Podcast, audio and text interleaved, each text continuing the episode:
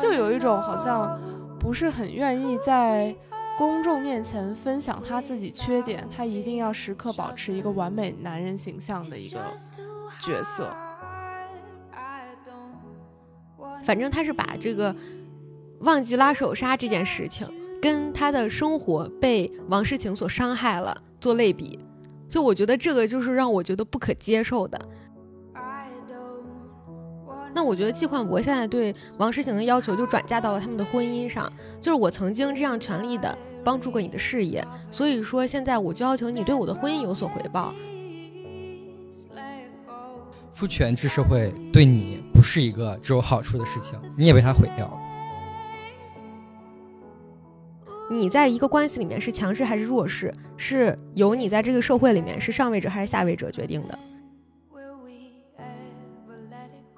所以在这种社会结构，他就是那个充分弱势的一方，然后大家反而要在他这种婚姻的生活的要求你，你要去忍受一个强势的男人的各种臭毛病，然后你要去享受你这种就是处于一个弱势的地位。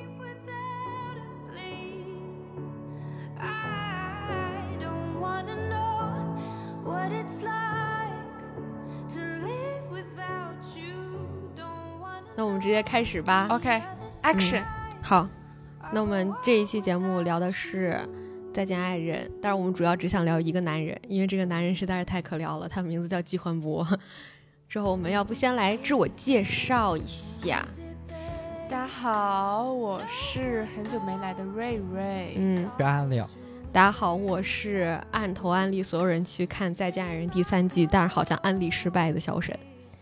然后我们就直接开始吧。之前有一期节目是叫了那个小激光一起聊《再见爱人》，但是我们那个时候只聊了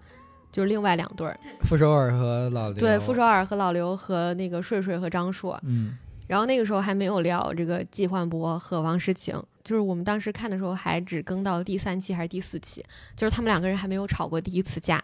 就那个时候你觉得他俩还挺好的，所以呢，就是没觉得有什么可聊的。就是当时我甚至都不知道他们俩为什么要来上这节目。随着就是这几期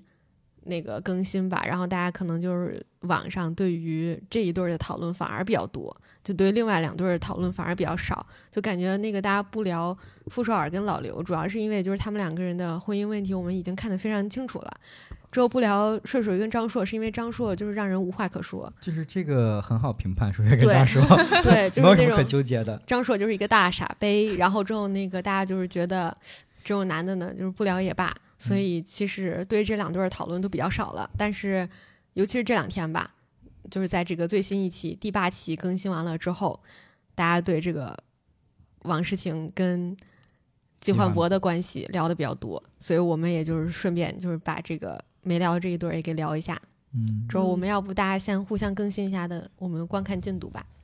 我是啊看到了最新一期。啊，我也看到最新一期。哦，那好吧，大家都孤立我，只有我一个人。现在刚看到第三季，看完第三期。哦，那我采访一下，你看到第三期，你有什么感受？你对这个计划？啊，第三期的截止点是在什么时候？就他们发展到对你现在在第三期是什么东西啊？第三期我好像还是前半个月看的。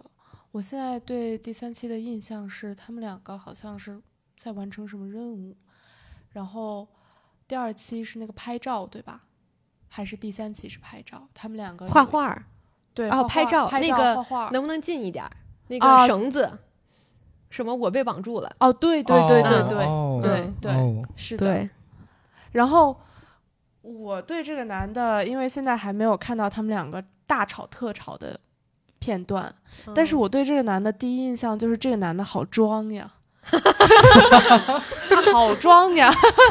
他就有一种好像不是很愿意在公众面前分享他自己缺点，他一定要时刻保持一个完美男人形象的一个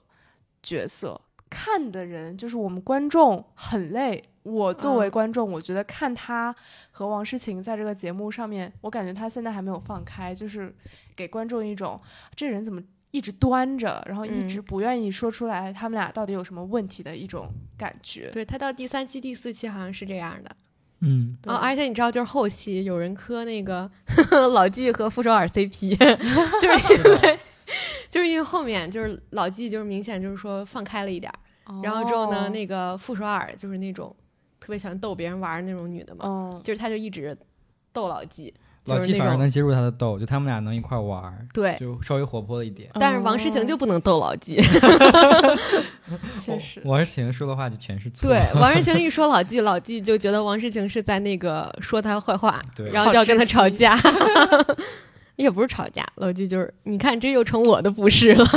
这事儿就只能掉卫星了。笑拉了。就是因为那个，就是最新这一期，我们要不就是从最新这一期开始说吧。就是最新这一期呢，是他们三对儿分开旅行，嗯老纪和王诗晴他们两个人的单线呢，就是开着开着车到一个酒店下榻，之后那个王诗晴的妈妈在那个酒店里面等他们，就是跟他们聊天儿。之后呢，这个桌上就只有王诗晴、老纪和王世清的妈。之后他们三个人就是聊天儿，就聊这个婚姻问题。之后王诗晴的妈妈是一个怎么样的妈妈呢？就是我觉得是那种，就是你知道那一代长辈非常典型的那种女女方妈妈的这种形象。就是我感觉那一代女方的妈妈只有两种，一种呢就是那种胳膊肘往外拐的，就是那种说，哎呀，你看女婿挺辛苦的啊，又干这个又干那个，还要赚钱什么的。你看你就是怎么女婿有这么多那个婚姻上的不开心呢？就是你你这个作为女儿，作为他的老婆没有做好。王世晴妈妈不是这种妈妈，她妈妈是另外一种典型，是那种，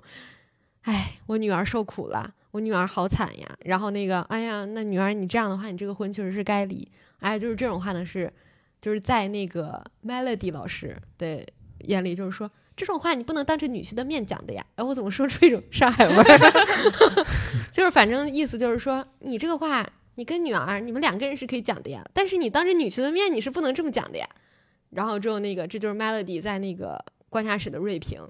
然后，但是王瑞晴她妈妈呢，确实是一个这种类型的妈妈，就是那种嗯说啊，我觉得你你挺辛苦，就是而且是那种会说抱抱女儿，就是女儿你你你你这就是太辛苦了什么之类的。然后之后他会跟女婿说，哎，你得理解，就是我们家闺女是怎么怎么样的，你看这些事情都是我们家闺女怎么怎么着吧。然后就是给观众一种感受呢，就是说王诗晴她妈妈因为是王诗晴的妈妈，所以就是从头至尾都在向着王诗晴，不管怎么样都帮王诗晴说话，然后给老纪孤立无援。之后那个让观众们就是会很心疼老纪，所以就是弹幕老师们呢都特别的心疼老纪，觉得就是季焕博特别的特别的惨，而且季焕博就是他后面这几期也就是说了一些他原生家庭的事情嘛，就是季焕博原生家庭什么不幸福，就什么他爸爸爸也不要他，妈妈也不要他，然后从小就是爷爷奶奶带大的什么的，这个我知道。那反正让观众朋友们对这个季焕博产生了极大的同情，之后同情的结果就是那个去把那个王诗晴的微博给冲了，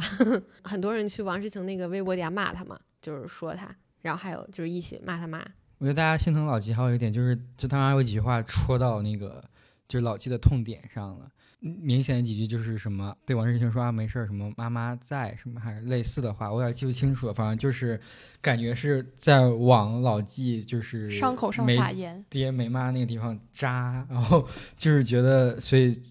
网友会应激，就是说啊，就是你明明知道这是人家的痛处，你怎么能就是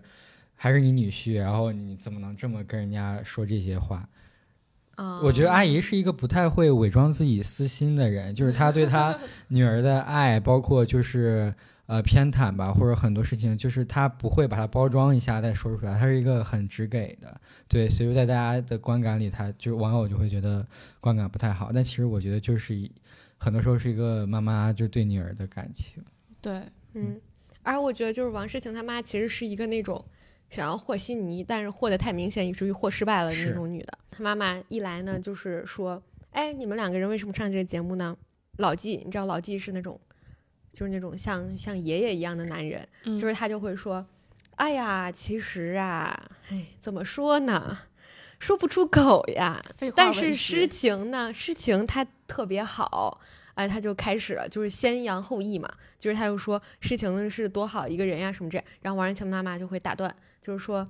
哎呀，你不要说这些虚的，你直接就是切入正题。然后那个老纪就哑巴了，就是老因为他男人的虚伪客套，就是说家丑不外扬，就是哦我在外人面前都说他的好，对，然后嗯老纪就哑了，就是因为他就是说不出说不出问题。之后那个王世晴就接话，就是说，哎呀，那所以呢，我们婚姻主要问题是这个什么什么什么什么。然后之后那个老纪一被就是王诗晴说他们婚姻主要问题，老纪就会那个应激反应，就会跟王诗晴吵架。因为我觉得老纪不想离，所以他不想说问题，就是他不说问题，就相当于我觉得本质上是因为老纪觉得没有问题，但是这个我们可以后面聊。反正就是那个事情呢，就是王诗晴一说，然后老纪吵架，呃，他们俩就在饭桌上吵起来了嘛。然后他妈妈这个时候会突然就是会会突然就是类似于那种，哎呀，你吃这个菜，这菜好吃。他没有用这个方式啊，但是大概意思就是这种。嗯，就是会突然就是把这个话题岔开，因为就是他妈妈感觉他们俩已经吵成这样了，然后他妈妈就会突然就是说我想和一下悉尼，但是他和的非常生硬，就会突然就是说，哎，你吃这鱼，这鱼好吃，就是这种类型的，你知道吧？但是我觉得他们两个现在因为让他妈妈过来调解的很重要一个原因，就是老纪和王诗晴其实两个人，他们两个并没有说能完全处理这个问题的能力，所以说他妈妈才会来。然后我也不觉得就是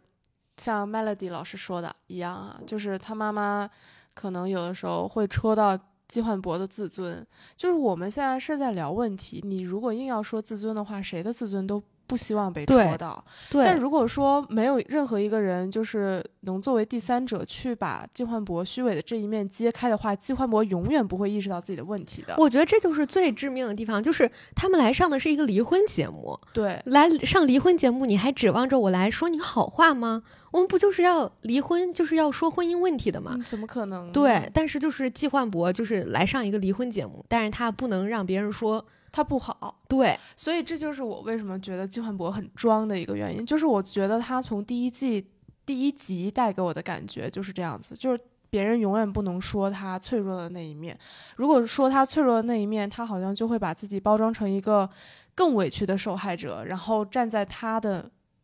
那一面，然后去攻击，就是。别人戳开他伤疤的那个人，但其实我们只是在就事论事。嗯，就是他特委屈，我不知道为什么。而且就是我不知道你有没有看到，就是有一集他们在那个饭桌上吃饭之后，那个哦，就是在那个咖啡厅，然后说那个咖啡厅是季焕博跟王诗晴他们之前结婚的时候来这儿拍过婚纱照。我看了。你那你看了？不可能是第三集，那是很后面哦，不记得了。反正就是就是，反正那一期就是他们来这儿拍婚纱照嘛。之后结果就是他们就是因为这个事儿有点吵起来了。好像吵起来原因是，哦，是因为那个王诗晴发现季焕博根本就不记得，就是他们当时拍婚纱照的那些细节。因为他手机里面没有留视频。对，我看到了。啊，那你就看到了。难道是我看的顺序有问题？因为我是在，因为我是在盗版软件上面看的这个节目，对不起。没没事儿。然后之后呢，反正就是说这个呃，这个老纪和王诗晴他们两个人就就是因为这个事儿吧，就是有一些矛盾，就是吵起来了。是主要是就是王诗晴表达这个对老纪的失望，就是说我们两个人结婚纪念日，就是他们之前那个快问快答什么的结婚纪念日你也不记得。之后呢？结婚拍照的细节你也不记得，然后我们手机里的那些视频、照片什么的，你从来都不存，你从来就是都不不上心。反正王诗晴王诗晴就表达一个这样的控诉，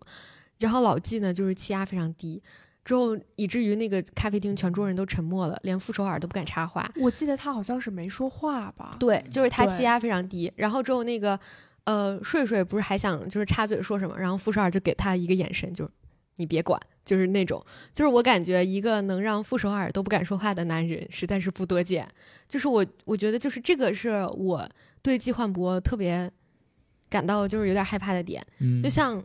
张硕这种男的，就是我感觉很多人对张硕这个评价非常准确，就是张硕垃圾但无害。他虽然也是那种就是好面的国男，但是别人在那个桌桌上。公开的说他这个地方不好的时候，他会他好面子的方式是他急于反驳，就是他急于保护自己的面子，但是他不会让大家感到就是说我不敢在桌上说你的问题。但是季焕博是那种让所有人都觉得我不能在桌上说你的问题，说了你就要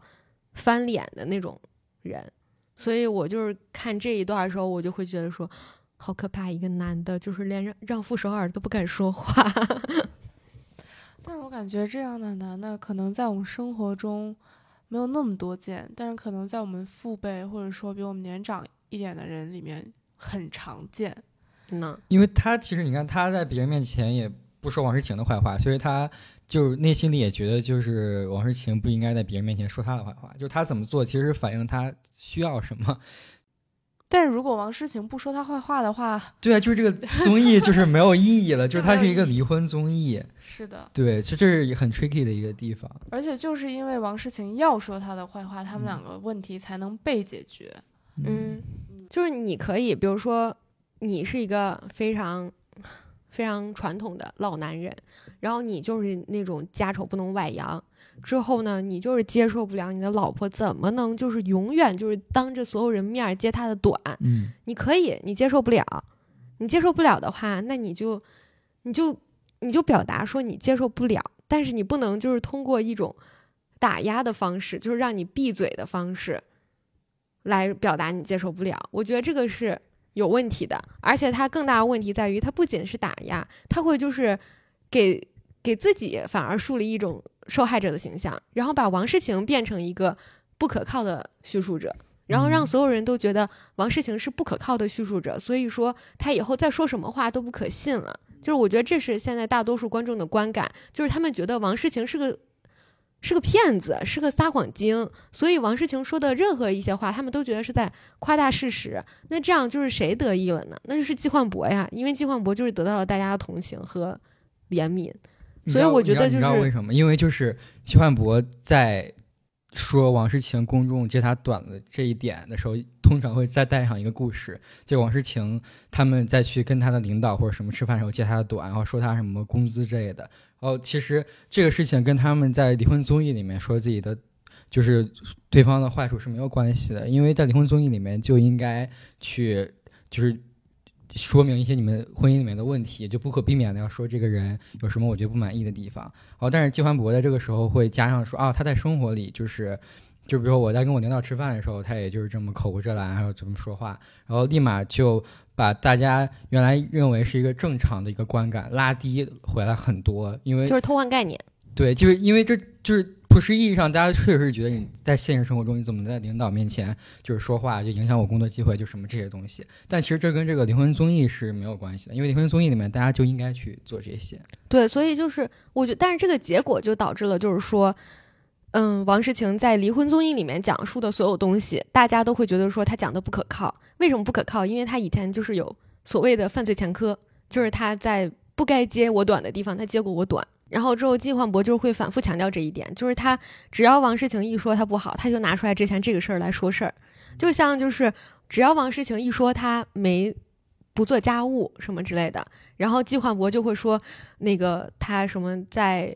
迈阿密旅旅行推着七个箱子的事儿，就是他只要我说了这件事情，我就触发了他的被动技能，就是我就提我之前的那个唯一的那个反例，就是我们其实也不知道他们婚姻的全貌，也许这只是他唯一一个反例，也许这是他们婚姻里面的常态，但是我就是觉得这件事情从从就是逻辑的角度来说，它是站不住脚的，因为就是王诗晴说我们婚姻有问题，她提出了我们婚姻的问题，就是她是负责罗列东西的那个人，但是季焕博做的就只是反驳，就像王诗晴说，哦，那个你没有，你不怎么做家务，家务都是我跟那个家里的阿姨来做，之后呢，季焕博反驳他的方式就是通过反问句，就是那种提高声调、跌式反问，然后说，难道我没有洗过碗吗？或者难道阿姨不做早饭的时候，我没有做过早饭吗？嗯，但是这是沟通方式很有问题，你就是他做对我，我觉得这不是沟通方式的问题，这是他的，就是他的偷机取巧。我感觉这类人应该是下意识会去反嗯驳别人说的话。对，就是我觉得这个，反驳别人贬低自己的话，对他会下意识有这个举动。对我就觉得这个是他的，怎么说呢？就是这是他非常非常大的问题，而且对，我，嗯，就是说实话，我不觉得他是下意识的，就是我觉得他是，就是他是知道自己在这么做的，就是他知道就是这样子的反问能让王诗晴一下子反应不过来，说不上话，然后之后更加加固了就是观众们对王诗晴那种不可靠叙述者的印象。对，就是因为我感觉王诗晴在这个节目里，我不知道她现实生活中啊，但是我感觉她是那种反应会慢半拍的人。就是比如说老纪呛她一句，她可能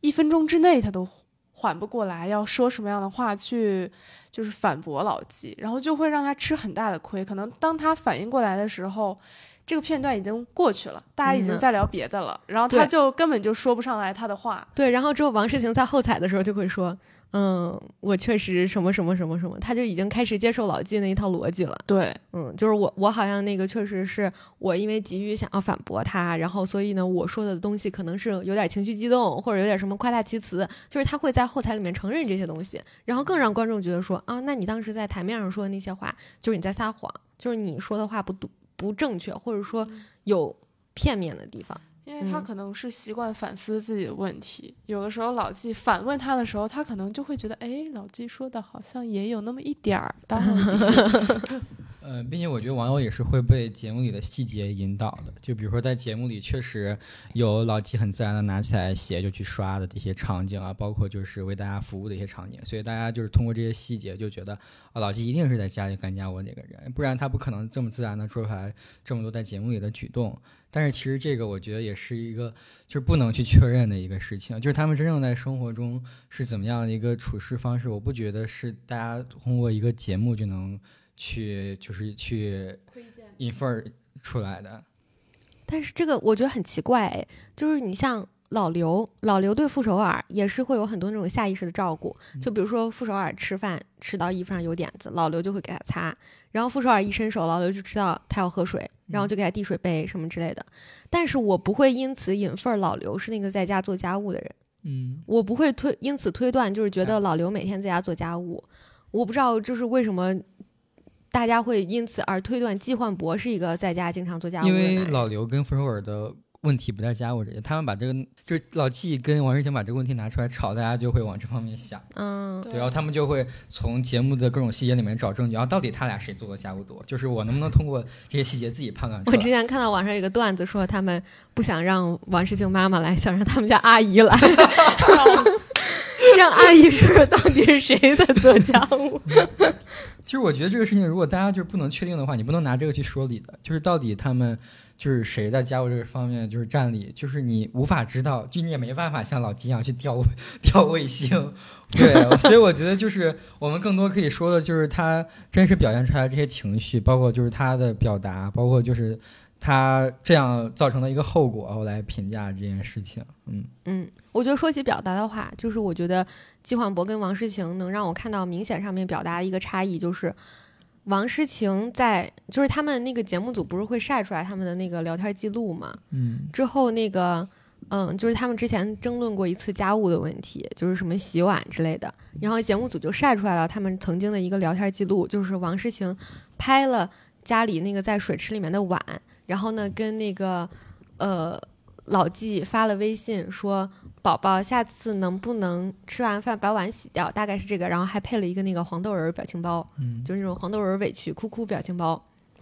这是王诗晴的沟通方式。嗯那季焕博的沟通方式是什么呢？就是有一次王诗晴什么开车，然后好像就是车在停着，然后他们要启动的时候，王世晴忘记拉手刹了。刹了，嗯，对，反正就是说卡了车一下，操作上的一个失误，然后让那个车卡住了一下就下。伤伤害了一下那个车。对，嗯然后之后那个老纪好像是当场把王世晴丢下了，还是怎么着？丢反在路上。，对，然后后来呢，那个季焕博就还给王世晴发了微信，然后就是详细那种阐述长。篇小作文，而且是那种他不是说你这个手刹拉错了，你以后要怎么怎么样，手刹那个呃拉错了对车的损害有多么多么大什么这，他不是说这个，他是把忘记拉手刹这件事情类比伤害我的生活，就是你为什么要一次又一次的打打乱伤害我的生活？你就是为什么要让我的生活不得安宁？就是这大概是季焕博的原话，反正他是把这个忘记拉手刹这件事情跟他的生活被王诗晴所伤害了做类比，所以我觉得这个就是让我觉得不可接受的，就是你对你老婆的沟通方式。我觉得不光是你对老婆，就是你对任何一个人的沟通方式，你能对着你的朋友说你为什么在伤害我的生活吗？而且只是因为你的朋友忘记拉了手刹，我觉得就算你朋友每次开你的车，每次都忘记拉手刹，你也不能说你伤害了我的生活这样子的话。就我觉得这个就是一个非常明显的对他的一个指控，就是告告诉你说你对我的生活造成了巨大的伤害，而你要为这个伤害承担责任。但是起因是什么呢？是我忘记拉了他们的手刹。但是我刚才突然想起来，就是在第一季的时候，季焕博跟王诗晴在那里安帐篷，然后我不知道你们还记不记得这个片段啊？就是嗯季焕博一直在自己装那个帐篷，王诗晴因为看不懂说明书，然后坐在地上，然后但是嘴里面一直在跟季焕博念叨说为什么就是还拼不好，这么笨之类的。但是季焕博呢，虽然说也能看出来一点点，他可能是好脾气是装的，我是这么想的啊，因为季汉博给我这个人带来的感觉一直不是很好。但是王诗晴从始至终就没有去动手帮过他搭帐篷，我不知道节目组有没有把这个片段全部剪掉。但是我当时看那个片段的时候，因为我没有像你们一样看到最新一季，就我觉得前三季只能说是他们两个，王诗晴也带给我的感觉不是说特别好。就是我这两个人，我不会说站到任何一方，然后去力挺他们，就是觉得啊，你在这个婚姻里面可能更多的是那个受害者的身份。我觉得他们两个能过到现在，可能两个人都有两个人不同的问题。嗯，就像老纪说，你伤害了我的生活，我觉得就是这个情绪爆发，包括这种自责，我觉得很有可能就是之前的生活里，就是王世晴做了很多类似的事情，然后老纪就是受过很多次这样的情况，然后他可能就会在某一次爆发出来。当然，这都是我的设想，我不确定。我就是觉得说，就算你是这样的，就算你是这样一个人，你也嗯不可以就是这样情绪，嗯就是你不可以这样情绪绑架我。就是你，你说，你说我伤害了你的生活，我我不能这样搅乱你的生活，然后我不能，呃，他的原话是什么？我必须得给他天呐，找出来。你不觉得他们俩其实就是这种疯批吗？这种话就是他俩要说出口的话，就他俩说不我感出别的觉他们俩。还挺配的。是，我觉得他俩就是这种疯批，就是他俩的沟通方式。然后老纪的沟通方式就是我一直在指责，一直在指责你。然后但是我觉得王诗晴她可以不是这样的疯批，是老纪把她哎逼成了一但个疯女那句话，其。实，在老纪眼里，如果老纪真的觉得，他就觉得自己特别委屈，这家务都是我做的话，那王诗晴发那个微信跟照片就是在阴阳怪气，就是王诗晴是在阴阳怪气，的老纪眼里。可是，可是你就是，可是王诗晴就是在表面上，起码我在表面上我发出来的文字是说，宝宝你可不可以对，这就是这就是网友认为的绿茶跟就是阴阳怪气啊，就是我就是我表面上看的一件事情我都没有问题啊，但是我觉得这不是你指责王诗晴的理由，就是不是说，就这不是王诗晴现在被网友冲成那样的理由。是就是我觉得就是网友冲成那样有点过于没有理性。我觉得在这件事情上面，就是老纪明显是他完全不知道，就是这个这个世界上的家务到底都有多少隐形的家务存在。就是在老纪眼里，就是我面上看到的那些东西，就是世界上的全部家务。他不知道这个世界上。纸巾为什么永远用不完？他不知道，就是阿姨是从哪里来的。就像我觉得王诗晴，她她知道，就是说这个世界上我们出去旅游，不是说只有那七个行李箱，是有机机票、酒店、约的摄影师，全部的行程安排。但是在老纪眼里，他只看到那七个行李箱，是的，所以老纪觉得自己干了很多活儿。嗯然后王诗晴干了这些活儿，他没有说，嗯，老纪就觉得这些好像是自然而然就做出来的对，就像王诗晴在悲惨里会说，我知道他推的七个行李箱很累，但是老纪从来没有在悲惨里面肯定王诗晴做的那些付出。因为就是对，对而且我觉得他不是因为就是说，嗯，我看到了故意不说，他是嗯就是在他世界里面就就是没有这些东西的存在。对我就觉得说这是所以这个事情，家务这个事情，我真的觉得无法判断。就作为一个网友，作为一个观看者，你无嗯法判断他们俩。就你真的要去计较的话，就你们无法。所以我就是说这不是这不是家务的问题，嗯，就是老纪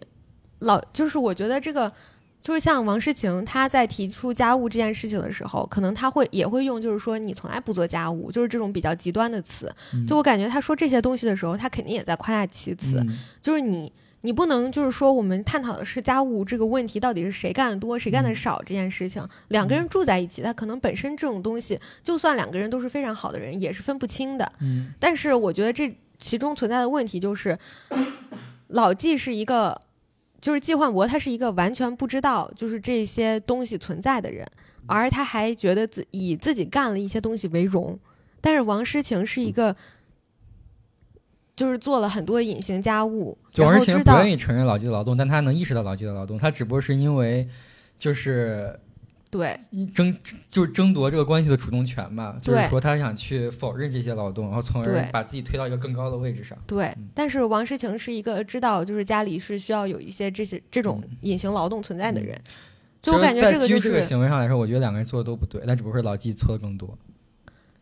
对，就是所以说就是对我来说这不是对错的问题，嗯是就是他们在关系中是不平等的，嗯而就是这种不平等，就算有些事情是我做错了，有些事情是你做错了，嗯你你也没有办法就是在这个关系不平等上面做任何的狡辩。嗯，就是季焕博就是一个这个关系里面绝对的上位者，嗯，但是季焕博还把自己装装点的非常委屈，然后呢让全世界的观众都觉得说我好同情季焕博，就是我非常心疼他。就是他这种男的，让我觉得最讨厌的一个点就是，他感觉他时时刻刻他都有人设，就是他的人设，他的人设程度对于我来说是很大的。嗯就是他可能会在，比如说啊，就是在摄像头在的时候，他可能就会表现得更勤劳一点，付出的更多一点。但我们谁也不知道他在镜头后面到底是什么样子的。是。包括他跟王诗晴的对话也是，就是他在饭桌上就一句不对王诗晴，但是你看他们俩一私下，他能说出来，就是你要没脑子就少说话这种话，就是他能直接爆出来。所以我觉得他们俩在背地里，这个老纪的人设绝对是完全不一样的。而且季焕博是，就是你看王诗晴每次在就是饭桌上大家都在的时候说季焕博的坏话，呃，也不是说季焕，就是说季焕博哪哪做的不对，说他们婚姻中的问题。王诗晴在说话的时候，从始至终都在打量季焕博的眼色，就是看观察季焕博的情绪和季焕博的反应。但是季焕博在说话和在王诗晴说话的时候，就不论是他在自己说话，还是在他王诗晴在说话的时候，他都在打量的是摄像机在哪儿。他没有在观察王诗晴的反应，所以就是说，你很能明显的看出来说，王诗晴是惧怕季焕博的，而季焕博惧怕的是摄像摄像头，他惧怕的不是王诗晴，他不想，他不在乎王诗晴的反应是什么样的，他在乎的是摄像机对面的观众朋友们对他们这段关系的反应是什么样子的。对。就是我感觉这是季焕博就是非常警惕的，可能也不是说，就是担心观众对他们两个的感情是什么看法，他只担心的观是观众对他的看法自己的看法。嗯，我觉得他就是随时随刻都在在意自己对于别人的形象表现的这么一个人。我不知道这是一种，我觉得说是职业病都在为他找托词，就是我觉得就是这种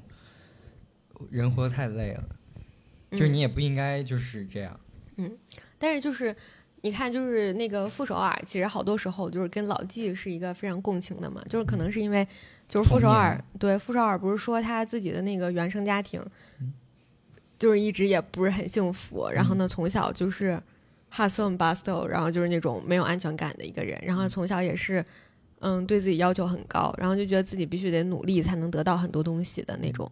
然后之后，傅首尔很多时候就觉得自己挺理解老纪的，他们两个人一直觉得说，在这件事情上，他们两个人是一类人。嗯，可是为什么就是我我不会我不会觉得傅首尔怎么说呢？就是我不会觉得说傅首尔在关系里面是在有意识的精神控制别人，但是我觉得季焕博是在，就是我觉得可能确实可能很多观众和听众朋友们觉得我这个指控可能非常严重，但是我说真的，我之前看第二季呃第一季的时候，我不觉得老王，我甚至都不觉得老王在精神控制他女朋友他的那个老婆。但是我现在觉得季焕博有在，就是有意识的控制他的老婆因。为他就是要控制他，因为他不想离婚。现在他老婆要离婚，他不想离婚，他就只能控制他老婆不离婚。对，但是爱非常有控制不是你绑的目的。对，但爱不是你控制别人的理由。对，嗯，包括你刚刚说弗洛尔跟老纪这个，我觉得弗洛尔只是能共情老纪，不代表他们俩一样，就是他们的人生轨迹，包括经营那些东西都完全不一样。所以说，就是老纪成为一个怎样的人，跟傅首尔成为一个怎样的人，我觉得他们俩顶多是能在经历上共情，但是就是真正的，就是事实上他们俩就是成为现在这样，是不是拥有相同的经历而发展成不同的人？我觉得这个是不太一样的。嗯，就我觉得，你看，就是像傅首尔，他经历过那样子的童年，之后他长大了之后，他是说我必须要自己，我自己要时刻往前冲，我要非常的成功，我要经济独立，这样我才能给我自己搭建一个幸福的家。嗯，但是季焕博的，他不是那种说我我一定要我在事业上要往前冲，然后呢，我要经济独立，我要给自己搭建一个幸福的家。他嗯是他最开始可能他在事业上往前冲，但是他一旦有了家庭之后，他就觉得说我一定要让我的老婆就是听我的，嗯。就是他必须在我的掌控之下，我们两个人的婚姻就是永远都不能离婚，我们要一直在一起，嗯。然后这样我才能就是弥补我童年我父母。带给他的对，就是他父母爱情上的不成功，要用他现在爱情来弥补。嗯。但是他有没有想过，就是王诗晴，王诗晴不应该为他父母给他带来的伤害负责任呢？就是他他的父母对他的伤害跟王诗晴又有什么关系呢？就是他从以前的创伤要用另外一个跟这个创伤完全不相关的人来弥补，我就觉得这个是一个非常就是不可理解的事情。就是你可以说，嗯、他之前的创伤很很重，然后他确实就是因此受到了很大的伤害。然后他对感情上面可能有一些偏执，但是我们两个人在一起之后，就是你是不能以此来要求对方的。你可以说，OK，我很感谢你，你的出现就是一部分治愈了我童年上面的不幸福，但是你不能说你的存在，只要你不离开我，我就可以幸福。就是你这个是在给人家一个语言上面的绑架，就是说你不能离开我，因为你离开我了之后，我就要落入以前那种不幸的境地了。那我该怎么离开你？我请问，就是我觉得这种事情，好吓人压力太高了。我就我我觉得我我听到这种话，我会就是吓得想数。嗯，包括我觉得，就是他们找的伴侣也不一样。傅首尔找的是老刘啊，老刘是一个最坚实的后盾，我永远在你后面帮你。但是，呃，王诗晴的话，反而是老纪在前期是需要搭很多资源，包括呃工作进去去帮助王诗晴的。所以其实这两个也不太一样，我觉得。对，就是对老王是那种很包容的人，他就是那种老刘哦，老老老刘，对不起，嗯老刘就是一个很包容的人，他给嗯我的感觉就是无论傅首尔做什么，老刘他都支持。嗯。我觉得是无论傅首尔做什么，他都无所谓，就是他不在乎。但是他也没有说做，就是没有帮助副手的事情，嗯，对，他也会支持。对，我觉得这是就是就是，如果你要说傅首尔和老刘的话，我觉得这其反而是老傅首尔感到难过的点，就是我不管扔什么东西，就是扔什么样的石头扔到你这个湖里面，你这个湖都是没有动静的。我觉得他应该跟季焕博 综就是综合一下。对呀、就是，但你想想，要是福尔谈跟王诗晴，就是他不仅需要自己在自己的事业上那么努力，然后他还要同时，就比假设他要给老刘很多剧本资源或者什么之类的，我觉得他也会很累。嗯，但是你累归累，你不能以此来要求他。是，这就是我说的，就是道德绑架，就是你自己 all in，你所有的东西给王诗晴是你自己的选择，你要为自己的选择负责。你当时做出这个 all in 的行为的时候，你就要考虑到有一天，就是你们的关系不会永远保持下去。就如果你没有，就是考虑到这个，然后做 all in 的行为，最后还让对方来承担后果的话，这是一个非常不符合呃没有责任的一个行为。嗯，就我觉得说，我比如说我现在什么都不干了，我全力支持我的伴侣，我做的一切事情就是为了让我伴侣能够在事业上有所成就。OK，那如果以后就是我需要任何帮助了，我不能以此来跟我的伴侣说，是因为我曾经帮助过了你，所以你现在你一定要过来帮助我。这是我觉得这是不可以的，就是你不能对他有这样的要求。那我觉得季焕博现在对王诗晴的要求就转嫁到了他们的婚姻上，就是我曾经这样全力的帮助过你的事业，所以说现在我就要求你对我的婚姻有所回报。那我需要婚姻上的回报是什么呢？就是我对这个婚姻要求是我们不能离婚，我们不可以分开，你要永远爱我。这就是他希望王诗晴对他婚姻上面的回报，但是这个要求是不成立的，你不可以这样要求他。你之前对他的付出是你自己经过深思深思熟虑，你自己愿意的。而且说实在的，就是季焕博在节目上他也表示了，模特是一个清纯范。他虽然那个时候还在事业的巅峰期，但是他知道他以后不能一直当模特的，所以说他觉得他自己是时候退出了，因为王诗晴比他而言更年轻，他的事业存续期在那个时候来说比季焕博来说更长。其实这是他自己一个理性判断上的结果，那你就不能因此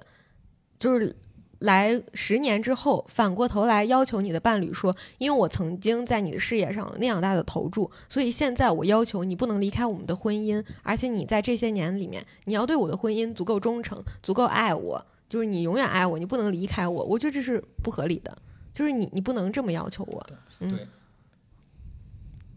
好窒息呀、我感觉，我感觉很，就是我为什么这么讨厌季焕博，就是因为他给我第一眼感觉跟我前男友巨像，就是我前男友也是一哪个个。前男友？双向的。对，是那个双向的。嗯，我不知道季焕博有没有双向，但是我真的觉得就是双向的人基本上我觉得都季焕博应该是一个那种不会看心理医生的男的，建议他去觉得自己看看。没病。对，但我觉得他这种就说法，就很容易在网友的视角里面把王诗晴描写成一个就是端起饭碗吃饭，放下饭碗骂娘的一个人，就是他会把王诗晴。搞成一个忘恩负义的人，就是就是人设，就是我刚开始就是你把所有资源都给我，然后我飞黄腾达了之后，你老了你没用，我把你踹开，我要换下家那种女的。嗯，但就是，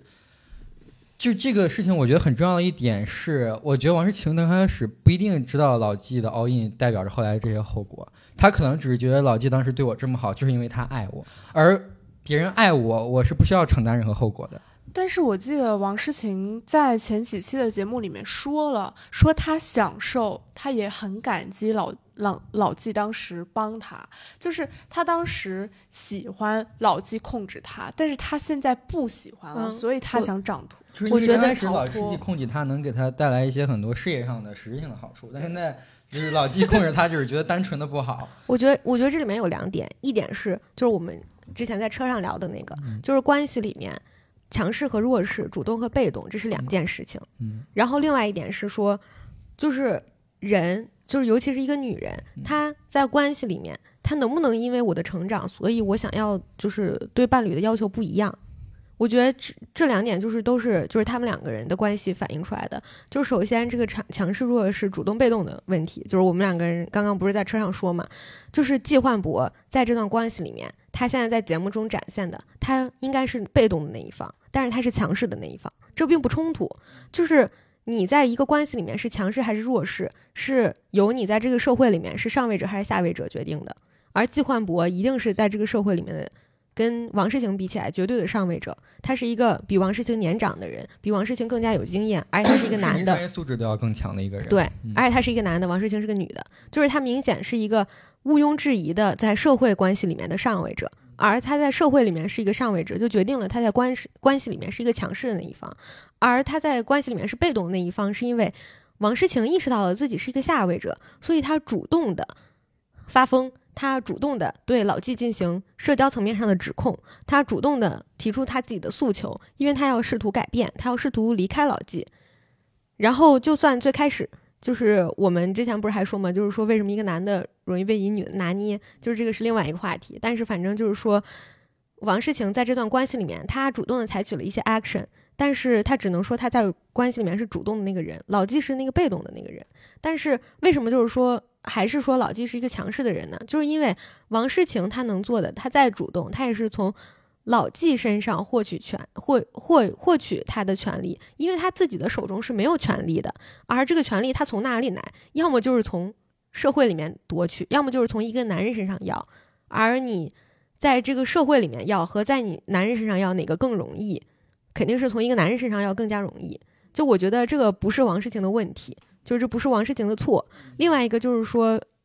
就是一个女性，她是她是会成长的，人在关系都是会成长的。我十年前想要的伴侣和我十年后想要的伴侣是不一样的。可是为什么就是一个女性能在这个关系里面，随着自己的成长而对这个关系有新的认识，但是一个男人不行？就是王王诗晴，她十年之前她觉得老纪。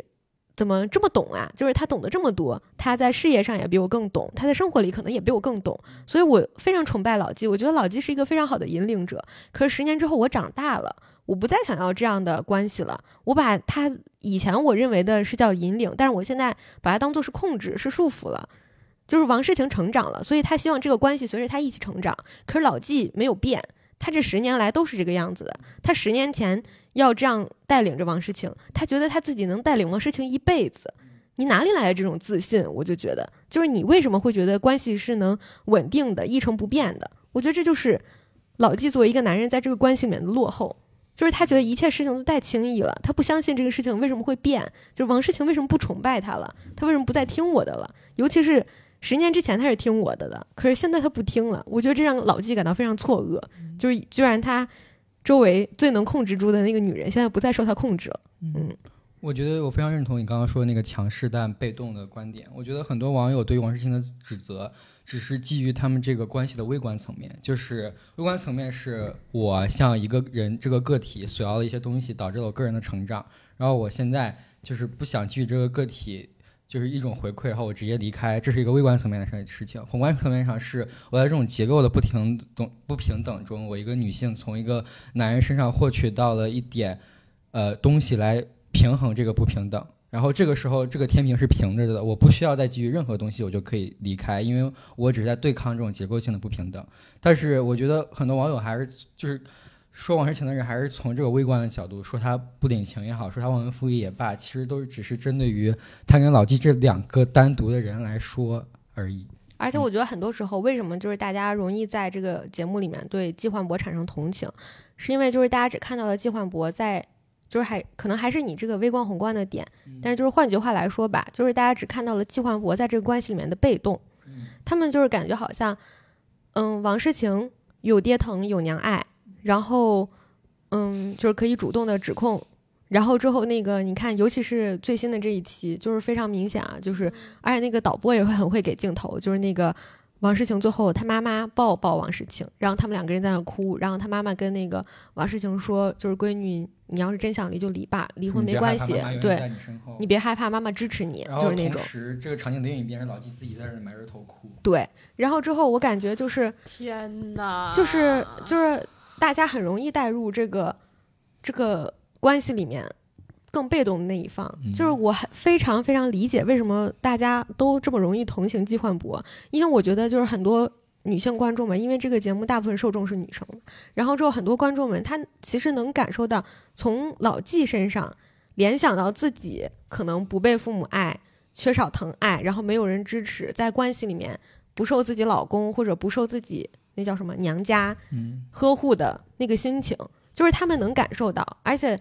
他们是从谁身上感受到的呢？是从老纪身上，他是从季焕博身上看到了自己不被爱的影子，所以他开始同情季焕博，他觉得季焕博好可怜。可是他没有想过，他自己不仅在家庭中，就是观众们啊，观众他自己，他不仅在家庭中不被爱，他在这个社会上也不受支持。可是季焕博是一个在社会上受尽了支持的男人，就是我觉得。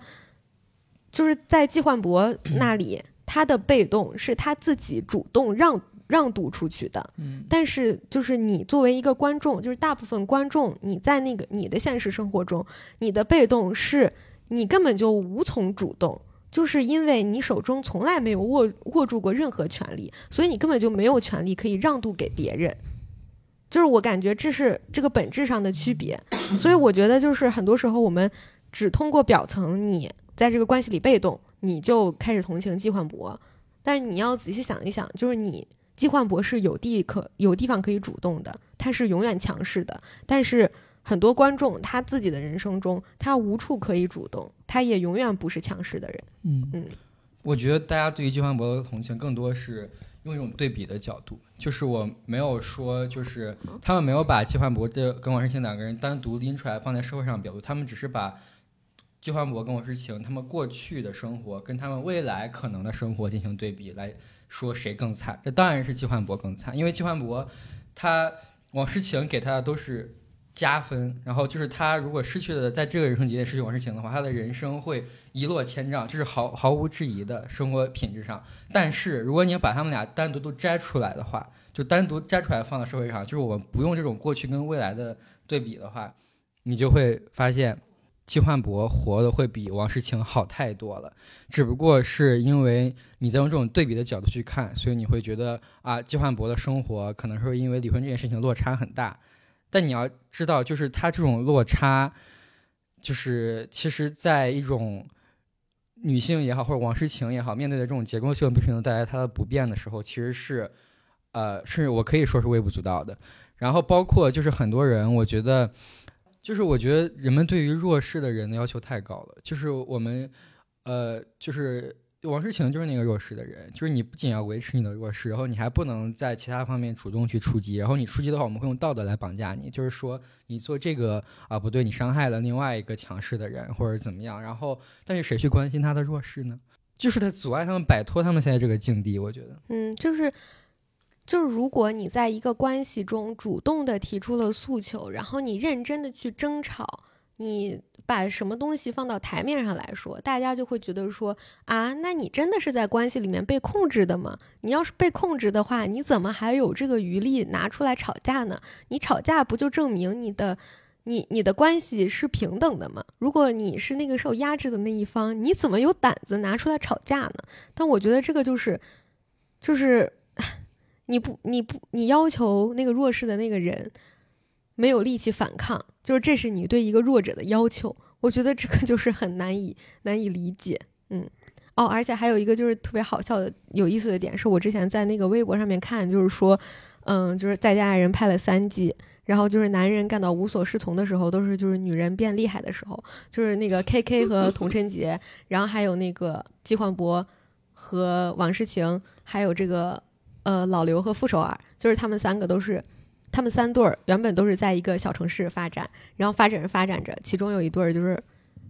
去了这一对儿，嗯，每一对儿里面其中一个人。都是就是说去了大城市，就是他们好的发展。对对对，他们都是不约而同的去了上海。就是原本呢，就是有人他们俩那个像老刘和傅首尔，他们原本在合肥，然后傅首尔不是火了吗？然后他们就跑到上海去了。反正他们都是去了上海。然后之后就是你就发现，就是在一个更老派、更小的那个社会环境里面的时候，就是在小城市的时候，就是你你这个社会一定是就是更偏向男权的，就是更不包容的，更缺少多样性的。然后你一个男性在那种社会里面更容易如鱼得水，然后你你作为女性的话，在那个环境里就没什么选择。但是就是当你到了大城市，就是北上广这种大城市哈，就这种城市呢，它肯定比那个小城市来说更包容、更多元。然后你有更多的东西可以去尝试。然后女性在这种更多元的环境下，可能她就有更大的生存空间。然后男的一下对，然后男的一下就懵了，就是说哦，Oh my God，就是他反而不适应了，因为他发现在一个更。更多元的社会里面，他的权利就肯定是被削弱了、被分化了，分到别人身上去了。那就是他就会感受到那个权利的落差。可是女人就是从这种地方到另外一种地方，她感受到是她在被赋权，就是 empower 的一个过程。就是我感觉这个是，就是他们这个弱势和强势的这个在社会环境中弱势和强势的位置，其实也是有所改变的。就是男的男的感到震惊，就是这个权力结构居然是可以被撼动的。就我感觉这个也是好的一点吧，就是如果你从好处来想的话，嗯，我也觉得这是一个很好的例子，就是告诉男性，即便你是在父权社会里的受害者，他对你也荼毒很深。那对，就是父权制社会对你不是一个只有好处的事情，就是你也被他，就是你也被他毁掉了。当女性夺权，然后就是呃，就是女女性有更多的权利，然后就是。把自己的生活过得更好的时候，相反，就是在他们同样的一个婚姻体系里面的男性，他们会觉得被大男子主义所束缚。就是比如说啊，为什么我不是挣的钱多的那一个啊？我好自卑啊，因为我老婆挣的比我多啊，我都没有脸面去见我的朋友了。我也没有办法控制他了。对我也没有办法控制他了。嗯，就是这些糟糕的思想，就是因为他们在传统的那个父权制社会里面待太久了。我觉得，包括他们想尽了所有的就是有利的东西，而。忽视了，就是自己心已经烂掉了。嗯，哦，而且就是说起这个特别好笑，就是我妈前一阵儿不是那个去上海了吗？就是他去上海玩了。他去上海玩的原因是因为我舅舅妈，就是我妈妈的亲哥哥，他就是住在上海，然后他们最近就是搬了那个新房子，大房子，然后我妈去那个参观豪宅。之后，结果我妈只在那个上海待了两天，她就受不了了，就跑回来了。就是 就是这样，就是我最开始，因为我爸正好要去上海出差，然后出差挺久的，然后我妈也没去过那个豪宅，然后就说一起去吧。然后我爸就是去忙工作，他就忙出差的事。然后我妈呢就在那个哥哥家住两天嘛，就觉得说如果待的开心呢，就多待几天；待的不开心呢，就待一个周六日就可以溜回来。之后，那个我妈就是很显而易见的，就是待的不开心，不开心到什么程度呢？就是她去那儿的，住在那儿第一晚，晚上躺在被窝里，跟我爸说：“你能不能给我订一下那个周日回北京的高铁票？” 就是为啥不开心呢？就我妈，她就觉得说，她实在是受不了，就是我舅舅舅妈的那种婚姻的感觉。对，就是我舅舅是一个什么样的人？就是他是那种占尽了。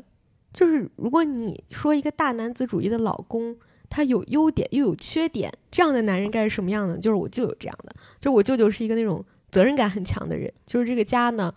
谁出了事儿，他一定会出钱出力，不遗余余力的照顾。但是他在生活里面，他就是一个瞎子。就是我舅舅真的是属于 literally，就是回家把鞋扔到地上随便扔，然后他老婆一直跟他说，然后他就嗯嗯嗯嗯，但是他实际上一点没听进去的那接受种男的。不了一点这样的。对，然后呢，就是我舅舅他，就我妈就举了一些击碎的例子嘛，就是说他去的时候，他就发现呢，我舅舅他他就是抽烟嘛，然后他抽烟抽的很凶的。之后我舅妈呢，就是受不了家里有烟味儿，然后恰巧上海很多房子，因为上海就是有阳台，对，比较潮湿嘛，所以他们都是有那种露天阳台的。然后呢，就说你要是去抽烟的话呢，那你那么就去那个阳台上去抽。然后就阳台上还专门有个小桌子、小椅子，就是让我舅舅去那儿抽烟。之后我舅舅就会去那儿抽烟。但是比如说我舅舅去那儿抽烟的时候，顺顺带手烧了一杯茶过去，抽烟的时候把茶打翻了，茶水洒到地上了。然后我舅舅抽完烟就直接回来了，那个茶就在那撒着。那我觉得这是你舅舅的家教有问题吧？然后之后，最主要的是，他不仅在那儿撒着，他会装作就是看不见，对他就会装作没事发生一样。那就很奇怪了。就是我觉得这就能反映出来，你妈妈原先的那个家庭里面对男女教教导绝对是有偏差的，就是他们两个绝对不是被平等教育的，因为你妈妈明显就是。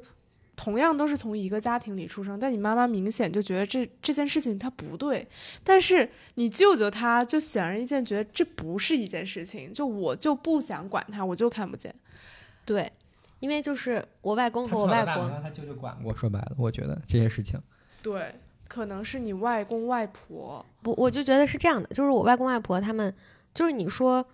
比如说我外公外婆他们，呃，以前就是很忙嘛，就是很早就要去那个什么集市里面卖小点心什么的，嗯。然后家里呢种，就是因为我我舅我舅舅和我妈他们虽然就是说过得挺好的吧，但是他们也是村儿里出来的，就是家里有地要种那个水稻什么的，就是下地干活呀什么之类的，都是要一起去干，肯定而且肯定是要哥哥先干，然后回家做饭肯定也是要哥哥去做，就是说不会让我妈去做的，是会让就是哥哥去做的。但是我妈就很震惊，就是我妈对此也感到非常震惊，因为就是在我妈的印象里，小的时候她的哥哥不是这样子的，她哥哥特别能干，会做饭，会打扫家务，会照顾妹妹，会收拾东西。但是现在结婚了之后，她哥哥长大了，她就觉得她哥哥怎么就是现在什么都不会干了，饭也不做了，然后甚至就是茶水翻到地上了都不会弄了。之后我妈就觉得很震惊，但是我又觉得说，其实从小的时候，我外公外婆给我舅舅灌输的概念是你作为一个哥哥，你要照顾你的家人，而你的家人是谁呢？是你的妈妈和你的妹妹，但是不是你的老婆。就是我外公外婆给他灌输的是你要照顾你家人。然后之后，我外公外婆给他展现的是一个什么样的夫妻形象呢？就是我外公是一个什么家务都不干的人，就是所有家务都等着我外婆干，饭也等着我外婆做。就算比如说我外婆发烧了，我外公屁事儿没有，我外公也不会就是做一顿饭的，就是还是等着我外婆去炒菜做饭。就是我觉得，就是这个是让他知道老婆是什么样子的，但是你应该对你的妹妹和你的母亲是什么样子的，就是是不一样的，你知道吧？就是在他眼里这是两两两种女人。那就是一种是需要我去照顾的，亲情亲全力去照顾的女人；，另外一种是需要让她照顾我的女人。但是如果比如说我老婆生病了，我老婆要就是要医生、要钱、要什么，她都会给，因为就是在她眼里，就是我老婆照顾了我的起居，我照顾我老婆的经济，就是这就是她的逻辑。然后之后我妈就是表示非常不解，而且我舅舅就是他不不光是这些，就是他比如说我他们家不是那种小别墅嘛，就是那种大豪宅，之后那个就是有好多好多个卫生间，之后我舅舅是那种他随便乱乱上卫生间，就是你知道男的吧，他站着尿尿他就会滋出去，然后呢他那个马桶就是会脏，然后呢他就脏了他就相当于看不见一样也不擦，之后呢关键是你连擦都会臭，你不擦肯定更会臭了，对不对？他就根本不管，然后之后他还就是随便去厕所。就是他哪个厕所他都用，之后我舅妈就是受不了了，就是他最开始的时候还试图说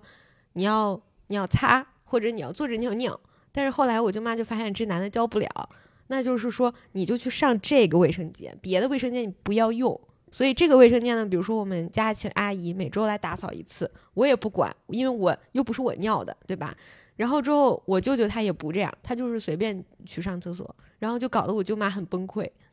就我觉得，就是这些生活中的这些事情，就让我舅舅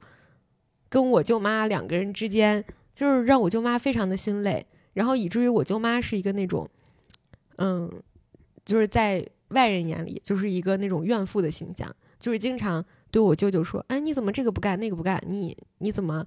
嗯，又这样了那样了，然后之后会经常对我舅舅发火，对我舅舅抱怨。但是就是很多时候，我就觉得说，这是我舅妈的问题吗？这难道是我舅妈的问题吗？就我妈就是说，她去那儿的时候，就是她肯定不能就是说，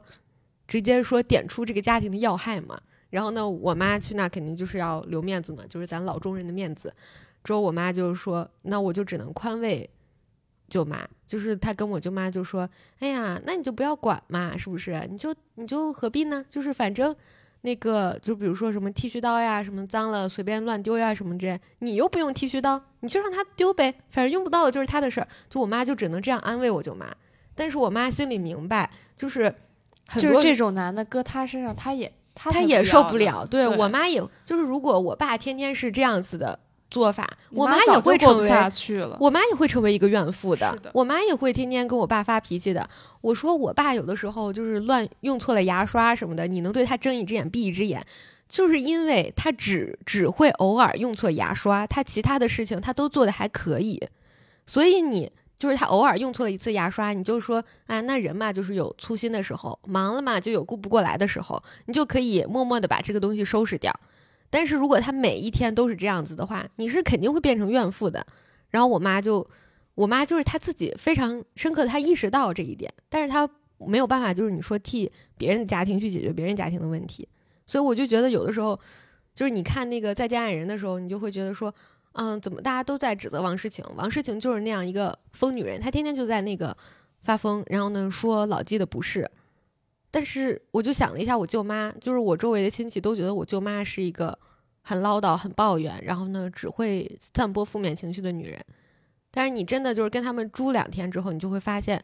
如果是自己的话，我我也会被逼成一个那样的女人的。所以我有时候就是想到这个就挺难受的。而且因为我之前不是那个上海最开始 go local 的时候，在上海待过一年嘛，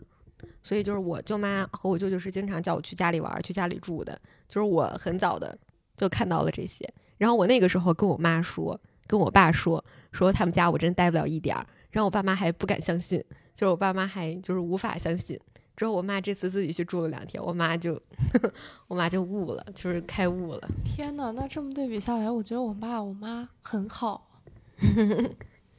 你刚刚说这个让我想到那个强势被动的那一点，我觉得就是当你把舅妈去跟别人抱怨说啊，我老公什么。啊，上厕所尿尿外面，然后就是剃须刀不收拾，然后厕所都是臭的这些事情。然后我觉得很多人可能会说啊，你老公都赚那么多钱，你还计较这些干嘛？真的会有人这样说，对吧？就是很多人会这么说。对，但是但是确实有一类人，他可能就是觉得，就只要老公在外面赚钱就行，或者说老婆在外面赚钱就行了，然后家里面这些事情我来负责。但是这一条不适用于所有人，就是他可能发生的。数量是比较少的那一类，所以说当大家看到就是比如说啊，就有一个人就是夫妻双方，呃，所挣金额有很大差距的时候，大家可能都会说啊，你就你就体谅一下你老公吧，毕竟你老公挣那么多钱，他很忙。但婚姻不是说对呀，光靠你们两个所挣的钱来衡量的，嗯，所以这是一个很很奇怪的问题。就而且我觉得就是说，虽然呢，我是非常就是说，嗯，就是觉得人不能当娇妻的，就是一个女的，你不管就是你老公再有钱，你也不能去做娇妻。我知道，就是说，我就说，就是我自己从。根儿里觉得，就是人是不能，就是女的，你再怎么样，你就是不不可以做娇妻的。就是人这不真不能这样。但是如果就是说你非常享受做娇妻的角色，你觉得做娇妻让你非常的满足，而且你真的毫无怨言。我知道有人是享受这样子的生活的，那你去享受吧。就是我不会去榨制你，就是因为你在过一种很愚昧的幸福，你愿意去体会这种幸福。那你那我就只能祝你说你一辈子愚昧下去，你不要这样，你不要就是有开眼的那一天，否则你就会对你的生活不满意。但是就是你像我舅妈，就是她是一个已经，她对这样的生活已经是一个不满意的人了。那你就作为旁观者，你就不能再劝她说你要去感受娇妻的幸福。你那你这就是在劝一个开了眼的人，然后再把自己眼给戳瞎。就我觉得这是做不到的，就是你人是没有回头路走的。就是一旦你已经意识到了，就是做娇妻的生活是一个让你不能让你满意的生活，是一个让你不幸福的生活，你就不可能再享受娇妻的幸福了。嗯，但是所有的外人都在说说我舅妈，你为什么在抱怨？你为什么在不满足？你要满足，你要去享受一个娇妻的生活。我觉得这个是我接受不了的。但是最开始我周围所有家。家长、家里人，包括我妈妈，都是在这么想的。嗯，但是就是你自己去看看这样的生活，你去看看你愿不愿意过。我妈去看了，她不愿意。我觉得就是大家还是我刚刚说，大家习惯用道德去绑架一个弱势的人，让他去享享受弱势。就是就是虽然说可能就是你舅妈跟你舅舅挣的钱的差距是一个事实，但是你要去看看你舅舅那个职位有多少人是女生，就是。就是你舅妈挣不到那个钱，不是说就是你舅妈能力不行，可能只是因为她就是因为是她是一个女生，所以就算她有这种能力，她也挣不到那个钱。所以在这种社会结构，她就是那个充分弱势的一方。然后大家反而要在她这种婚姻的生活的要求你，你要去忍受一个强势的男人的各种臭毛病，然后你要去享受你这种就是处于一个弱势的地位，然后就是就是一样的，就是用道德去绑架这个人。嗯，而且就是我舅舅是一个那个。很喜欢就是在外面应酬的男的嘛，就是他受不了。他在那个，就是呃，客观原因呢是我舅舅在那个职位，他肯定就少不了有一些应酬。嗯，主观原因呢是他就是喜欢在外面他妈吃饭。就是我舅舅就是那种没酒也去外面找酒喝的那种男的。就是他一周可能本身按理来说推不掉的应酬可能只排了两个，但是他硬能把这一周一到周一到周五全都给喝喝满。就是他是这种男的，然后之后呢，就是我舅妈就是那种，因为我我弟就是表弟嘛，就是他也在那个国外留学，所以家里常年就是我我舅妈一个人，就我舅妈是那种朝九晚五的班儿，所以他早上去上班，然后呢下完班回来就他自己在家吃饭弄弄，然后周五我舅舅大半夜喝的一滩烂醉回来，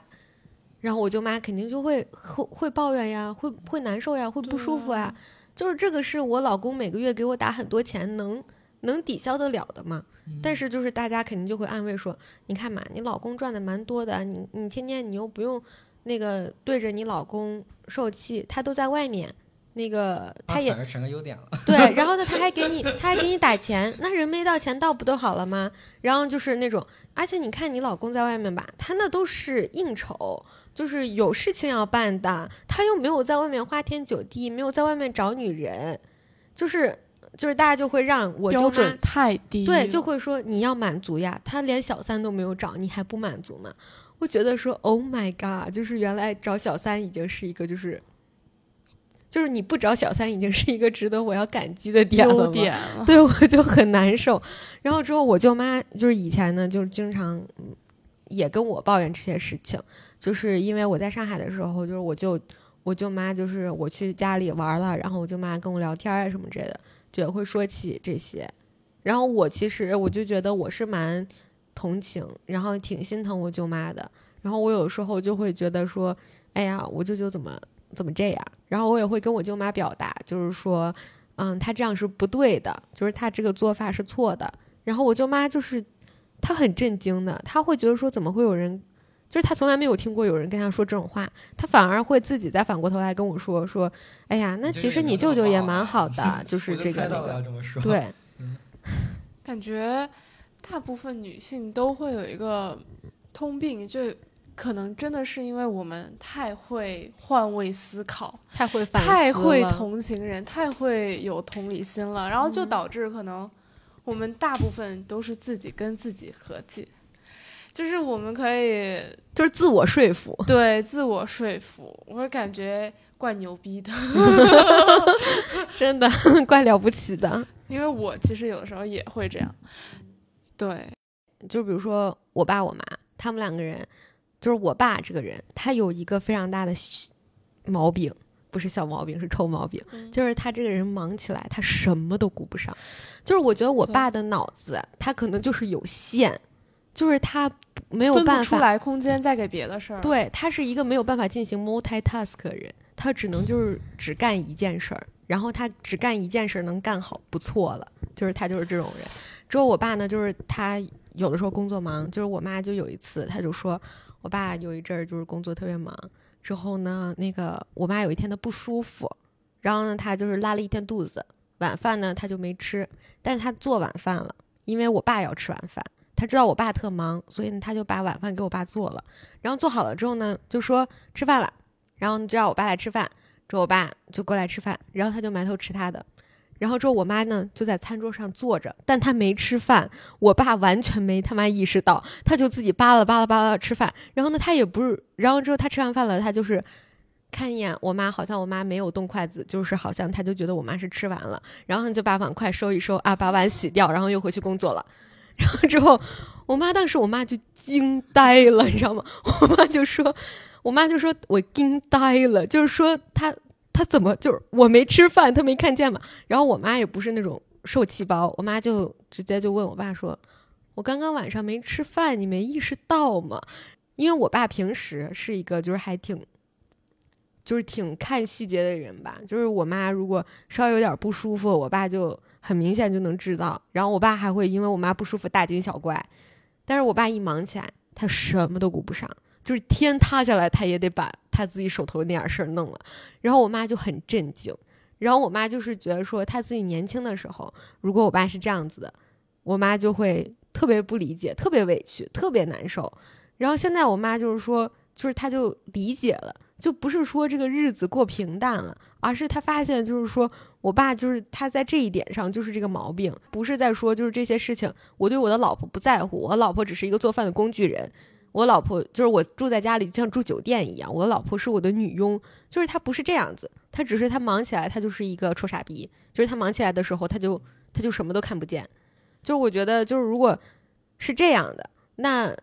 我们就只只要聊，就是说你在工作上面，你要平衡好你自己的工作，你不可能每一天都这么忙，你不可能每一天都把这样的情绪带到家里来。但如果你一年只有这一两天，或者你一年只有这一个月特别忙，所以你就是这一个月的里面的有几天可能就会有这种情绪。那么我们作为一个家庭，我们作为家庭里成员是会互相包容的，谁都有情绪不好的时候，这个是可以包容的。但是如果对，但是你不能每天都这样，就是我觉得这个是。需要平衡的，不是说我作为一个女性主义者，然后我就是我老公有一天需要我帮他干一点事儿，我就不能干，那这个我就觉得太过分了。就是小沈的爸妈一看就是有爱的夫妻啊，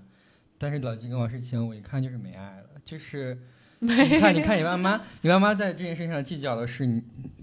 就是你有没有，你就你爸爸有没有在乎你妈妈的感受，就是我有没有吃饭有没有注意到，你有没有在关心我。你看老秦跟我是挺计较的是什么啊？今天这个碗我洗了啊，就是你没洗，那第二天就是你为什么不洗？他们俩好像一直在比赛一样。对，我就觉得这个时候一定就是爱没有了。我觉得爱在的时候，这个人是我想为你付出的，就是就是我不想让你过这些不好不好的生活，就是我不想让你在日常生活中受这么大压力，整天还要做这些家务。就是我一定是有这个心思去跟你分担的，然后去跟你干的。然后就算没有，我也不会计较，会找另外一个方法去解决这个事情。就一定不是指责、比较，然后去竞赛。我觉得这就是一个没有爱的状态。说就算如果说有计较的话，也应该是，就是如果说他们两个还有爱，应该是一个人可能说计较一下，另一个人很配合的去主动承担，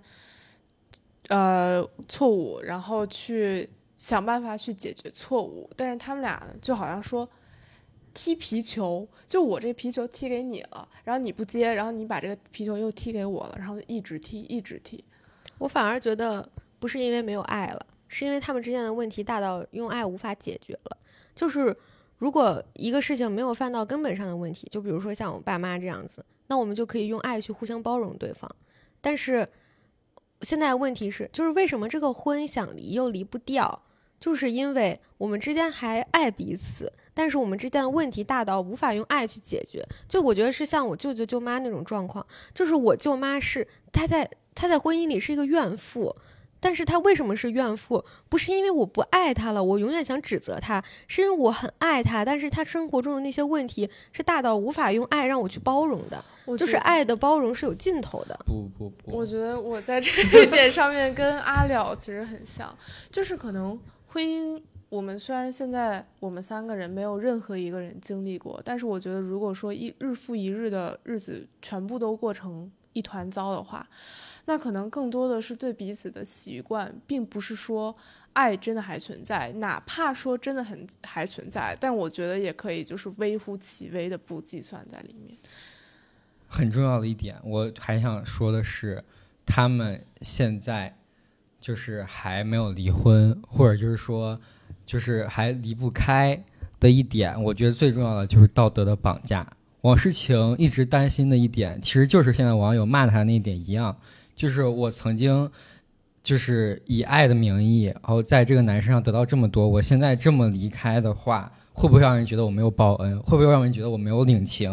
所以说我离不，就是我在道德的绑架上我离不开老纪，老纪又非常会擅长利用这个道德绑架去绑架王诗晴。我觉得这不是一个他们俩有没有爱的问题，这就是一个没有爱，但是在绑架着对方的问题。就是他们想要无过错的离开。对，然后王诗晴想上这个节目，我也是觉得，就是我想给大众看，就是老纪在这个婚姻里面是这么对我的，我跟他离开，就是我不用那么愧疚，就是我没有那些负罪感，我不用去报恩，就是我可以很潇洒离开，因为他是这样对我的一个人，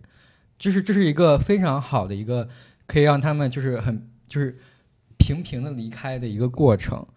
但是我觉得王诗晴唯一让我，当然我不觉得就是这个恩是需他需要报的。我唯一让他觉得就是他做的不太好一点，我觉得老纪跟王诗晴都是非常自私的人，就是非常虚伪的人。他们在伪装自己的这一方面的不堪，他没有像傅首尔那么开诚布公的去聊啊。我就是觉得我对不起老刘，就是如果老刘离开我的生活过得非常不好的话，我感到非常的心痛。就是我觉得这个婚姻里面老刘为我牺牲的太多，就是。王诗晴没有以没有以复仇者这种方式去表达自己的这种无所谓是被道德绑架的，还是一种就是这种就不道德感，就是他没有像复仇者这样表达出来，他反而是在用一种就是去揭短啊，去向大家看，就是这个人是这么糟糕，他这么对我的方式来消解自己离开他的一些负罪感，对。但是说白了。傅首尔在婚姻里面受到的待遇和王诗晴在婚姻里面受到的待遇是不一样的。对，这是为什么我说的。但是我就是觉得，他可以聊的再开一点。当然，当然，这可能不是一个他们俩的相处模式能出来的一个结果。对，我就感觉就是，这就像我舅舅和我舅妈和我爸和我妈，就是为什么我舅妈对我舅舅用错牙刷的事情，我舅妈就无法忍受，但是为什么我我妈对我我爸用错牙刷的事情，她就可以忍受？就是因为他们婚姻。里面所有的细节堆积出来的结果，而不是说就是其中有一个人太自私，另外有就是我舅妈太自私，我妈太无私，就是不是不是这样子的，是就是他们整个婚姻塑造的，就是说现在的结果就是我要用一种阶短的面貌展现出来，我要用一种自私的方式逃离开，但是就是以傅首尔的方式，就是说我们的婚姻之前的种种能让我之现在可以这样和平的走到今天，就是我觉得这就是。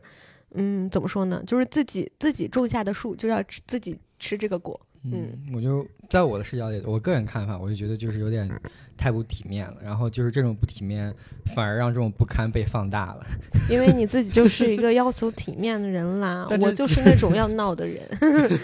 那就像就是我觉得，如果是我，我是王诗晴的妈妈的话，我看到老纪在那边一个人哭，多多少少会去搂一搂他，拍一拍他。我不会说就自顾自的这边跟王诗晴抱着。我觉得你就是就是，但凡是一个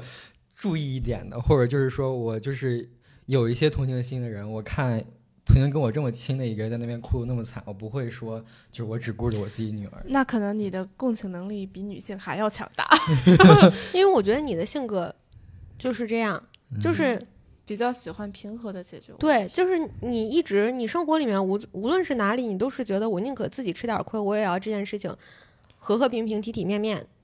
漂漂亮亮的结束。但是我之前也这样，我现在我就感觉算了。对，就还没。但是我可能，但是我可能过三个三四个月之后，我就就会觉得，对我就觉得也需要一些平和的解决。就是我我。因为我本人我是接受不了这样的事情，就是我就觉得说，如果我们要结束，那我就要为自己争取最多的东西，彻底一点。对我不管这个东西，就是在别人看起来是我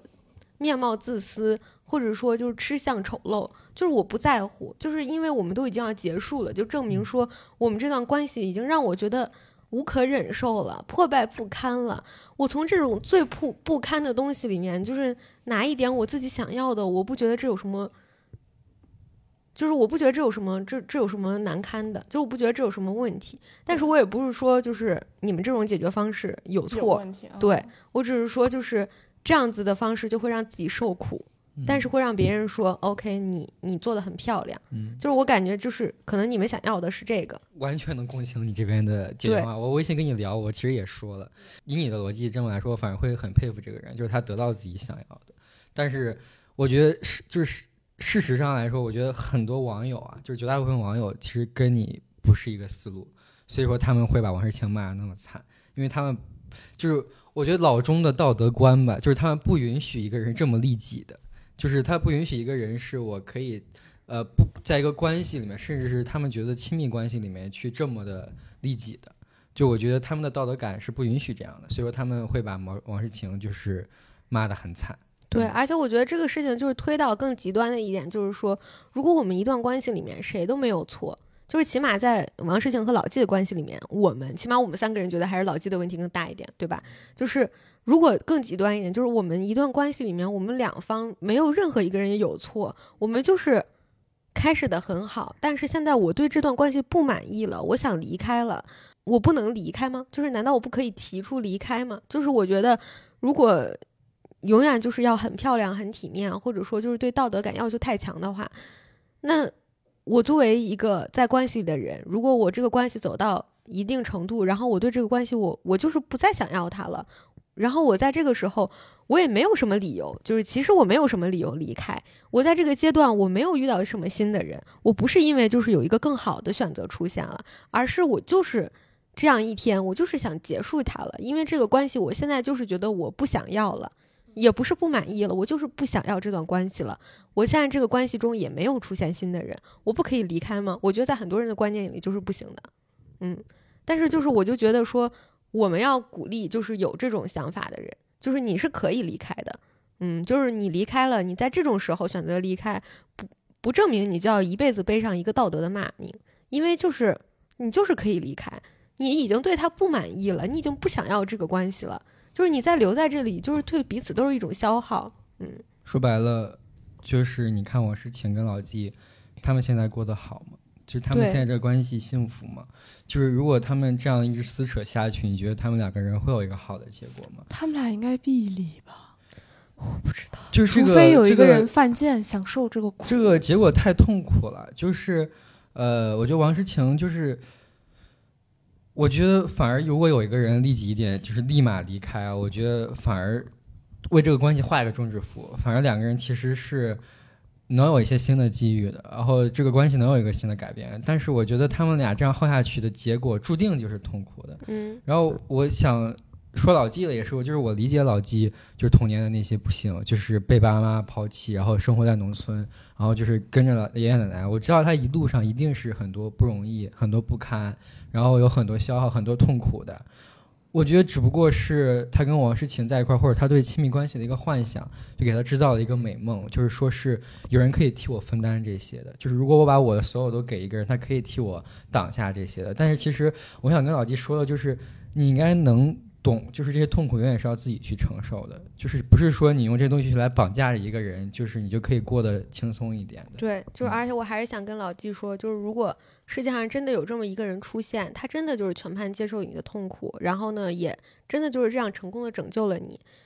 你可以表达感激，但是你不应该视作他应该一直这样拯救你，他可以随时把你丢下。就是，而且他把你丢下，我不是说你要做好一个人随时把你丢下的准备，而是说他有这样的权利，你不可以要求他曾经把你小心翼翼的捧起来过，以后就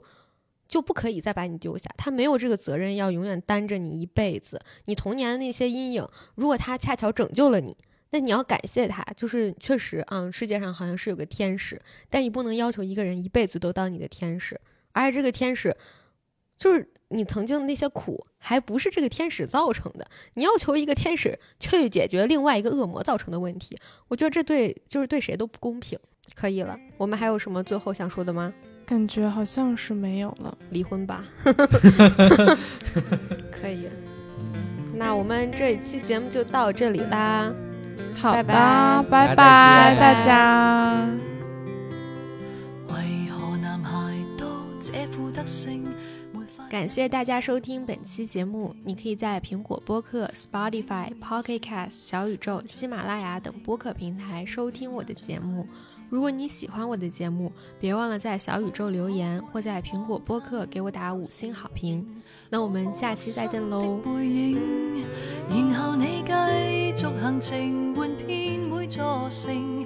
照裏蓋上角色簽證，遊客是你，風景是我，